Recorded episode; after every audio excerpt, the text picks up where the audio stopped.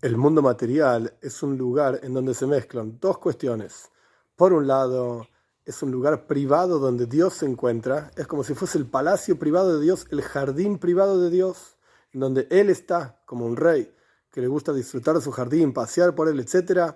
Por un lado, entonces, el mundo material es un lugar donde está Dios, es su jardín. Por el otro lado, es un jardín en donde la persona puede encontrar cosas totalmente desagradables.